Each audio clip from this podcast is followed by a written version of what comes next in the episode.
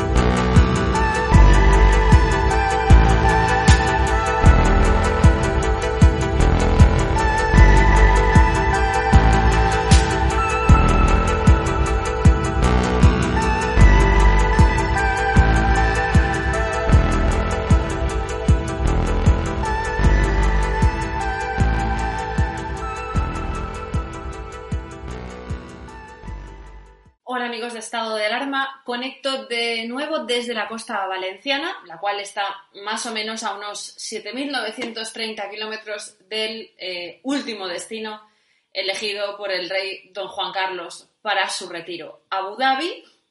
donde no es previsible que al contrario de lo que sucede en España, el rey vuelva a verse acosado por periódicos conservadores que han confundido el amarillismo eh, con el periodismo de investigación y que aún no han caído en la cuenta de su inestimable ayuda al gobierno del Partido Socialista y de Podemos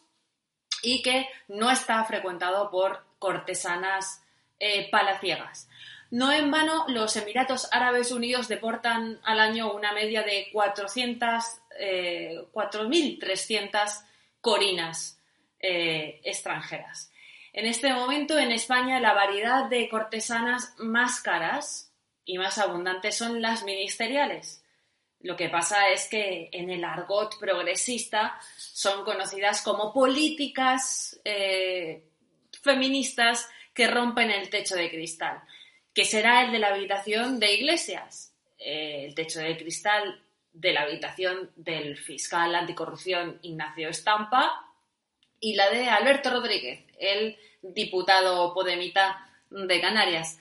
Cortesanas de las que como premio por ser la amante, la novia o la ex obediente aceptan favores del fiscal en el caso donde el macho alfa puede acabar sentado en el banquillo por guardar eh, USBs con material eh, pornográfico de sus asesoras, entre otras cosas. Eh, la novia o la ex obediente que eh, consigue asesorías eh, en Europa o un periódico o un puesto de salida en las listas o el Ministerio de la Cuota Carnal de Montero, también conocido como el Ministerio de Igualdad, en lugar de un pisito de querida pagado por un carca en el número 35 del Paseo de la Castellana o unas joyas. Marta Flor, Irene Montero, Corinas Express sin glamour, recetadas con pichilicilina podemita que calientan por mucho menos a tíos con líos financieros, problemas de aseo infinitamente más feos que el rey don Juan Carlos. El PSOE ha hecho saber a los medios subvencionados y al tertulianismo amañado que la culpa de la sanguinaria caza contra el rey don Juan Carlos es cosa de iglesias y desde canutazos más falsos que la tesis plagiada del presidente del gobierno, Poncio Pilato ha dictado magníficos titulares a, eh, algún periódico conservador cuyo redactor se ha comido la perorata socialista por unas perrillas y por ese absurdo empecinamiento de que el Partido Socialista tiene esa venia constitucionalista eh, que le da patente de corso para todo. Es lo que ocurre desde hace más de 140 años. El PSOE es como ese hijo politoxicómano, mentiroso, delincuente, que golpea a la madre y roba herencias al que como premio desde entonces, desde hace 140 años, se le han confiado perdón, los destinos de 47 millones de, de personas. Lo pasmoso es que la oposición guarde tan escandaloso silencio, mientras a España ya eh, el Partido Socialista y Podemos le han prendido la espita, las llamas de la Tercera República. Y no, la parte podemita del gobierno no, Sánchez directamente, quien usa Iglesias como sicario y becario barato, que por muerto de hambre se ha convertido en un peón eh, extraordinariamente barato, que ya usó en su momento de forma muy oportuna para negociar los presupuestos de gobierno de 2018 con Junqueras, sin que el jepeto hiperinyectado de Sánchez tuviera que lucir eh, el inconveniente fondo carcelario de Extremera, porque antes de departir con reos, Sánchez, ya lo sabemos, es más de fotografiarse en viajes aéreos de Nuevo Rico, eh, en aquelarres masónicos para esconder muertos y en rodearse de presa internacional que se hace eco de que hoy por hoy es el presidente más mentiroso de Europa. Pero fue el propio gobierno y no su mitad de mitad el que dijo que mientras Juan Carlos siga en la zarzuela, no se podían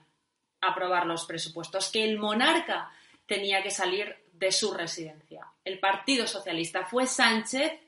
y no Iglesias el que retiró del Código Penal los delitos de ofensas eh, y de injurias al rey, a la corona, en, mil, perdón, en 2018 para aprobar los presupuestos, a petición de los suyos, los inefables pseudodemócratas que hoy inducen con buenos modales la culpabilidad del rey en los platos de la sexta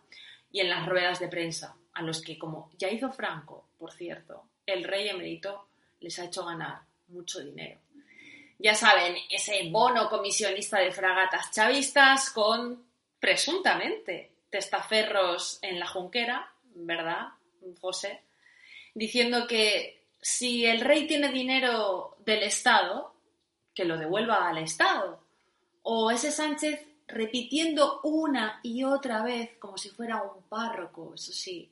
que el rey emérito está a disposición de la justicia, como si el monarca fuera el botín de él un sheriff hortera de pueblo que aprovecha a Iglesias para marcarse el típico yo no he sido, a mí no me miren, aunque le pillen con el cuchillo en la mano. Por eso han abierto titulares esta semana con el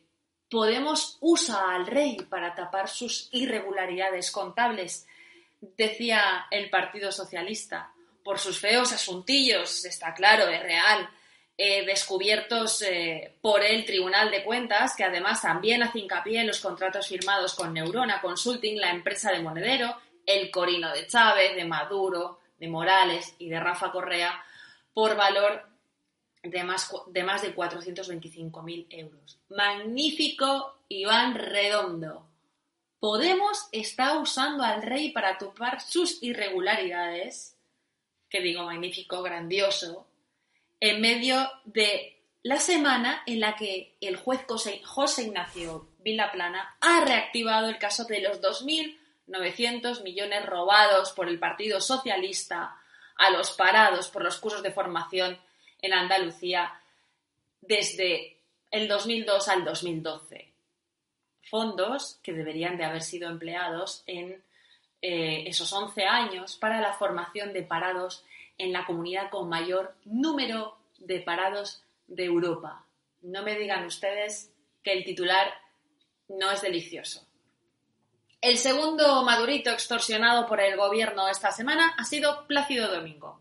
Demasiado derechista, demasiado heterosexual, devoto del Real Madrid y encima ascendido en su vida, prosperado por mérito propio. Así que el ministro de Cultura y Deporte, José Manuel Uribes, ha vuelto a señalar en relación a una futura y posible actuación del tenor español en algún espacio o espectáculo del Instituto Nacional de Artes Escénicas y Musicales que cuando se cometen errores graves y se asumen, eso tiene consecuencias en la vida pública y en la vida social. Y es verdad, como Plácido, poco acostumbrado a estas lides, pidió perdón por si alguien se había sentido ofendido pensando que, por supuesto erróneamente, que quizá así las feministas compradas por el Partido Socialista iban a abrir sus fauces y dejarle seguir con su vida, el argumentario socialista es, no, es que él mismo ha reconocido su culpa. Plácido debió haber tomado nota de cómo se hace. Por ejemplo, que te pillan con 17 niñas y niños tutelados por tu administración en Baleares y Valencia, prostituidos y vejados durante años, pues te callas, lo entierras con tu voto en contra en una comisión de investigación y no habrá responsabilidades, como dice el ministro Uriles. Que te sentencian por el robo de 700 millones a los parados en Andalucía y te investigan por 2.900 millones más. Pues sacas a Ábalos y dices que no es un caso del PSOE, sino de dos tipos que ni siquiera están afiliados al partido y que casualmente son presidentes y alguno ministro del Partido Socialista, que te pillan colocando a la mujer del presidente del gobierno en el Instituto de Empresa cobrando un sueldo millonario por no ir a currar, pues lo declara secreto de Estado. Que te descuadran 23.000 muertos de lo permitido en el argumentario de Redondo, pues pones al jefe del Estado Mayor de la Guardia Civil a ciberpatrullar a los desafectos con la gestión del gobierno. Que el Tribunal de Cuentas te trinca con 427 millones sin justificar, pues han sido las cloacas del Estado, aunque tú seas precisamente el que está al mando. Así que el ministro de Cultura ha declarado el veto al maestro en apoyo a la lacrimógena Wolf, aquella que había entre ocho cantantes más anónimas y que nunca han aparecido, y a 30 gamusinos que el pensamiento mágico feminista eh, mediático ha presentado en los platos durante el último año, como los testigos. Eso sí, Uribes y Sánchez no son tan incondicionales de estas mujeres como para contratar a las mezzo-soprano porque todo su talento ha bajado de la garganta al chantaje clitoriano. Ni las presentadoras de televisión han encontrado a uno solo de sus testigos para entrevistarle en directo y consumar su linchamiento como mujer. Solo me queda declarar mi angustia física por la vergüenza ajena y una necesidad urgente de renunciar a este bochorno, a este sexo paralelo que parecen ser las feministas. De todas maneras, sea como sea, Plácido, yo sí te creo, hermana.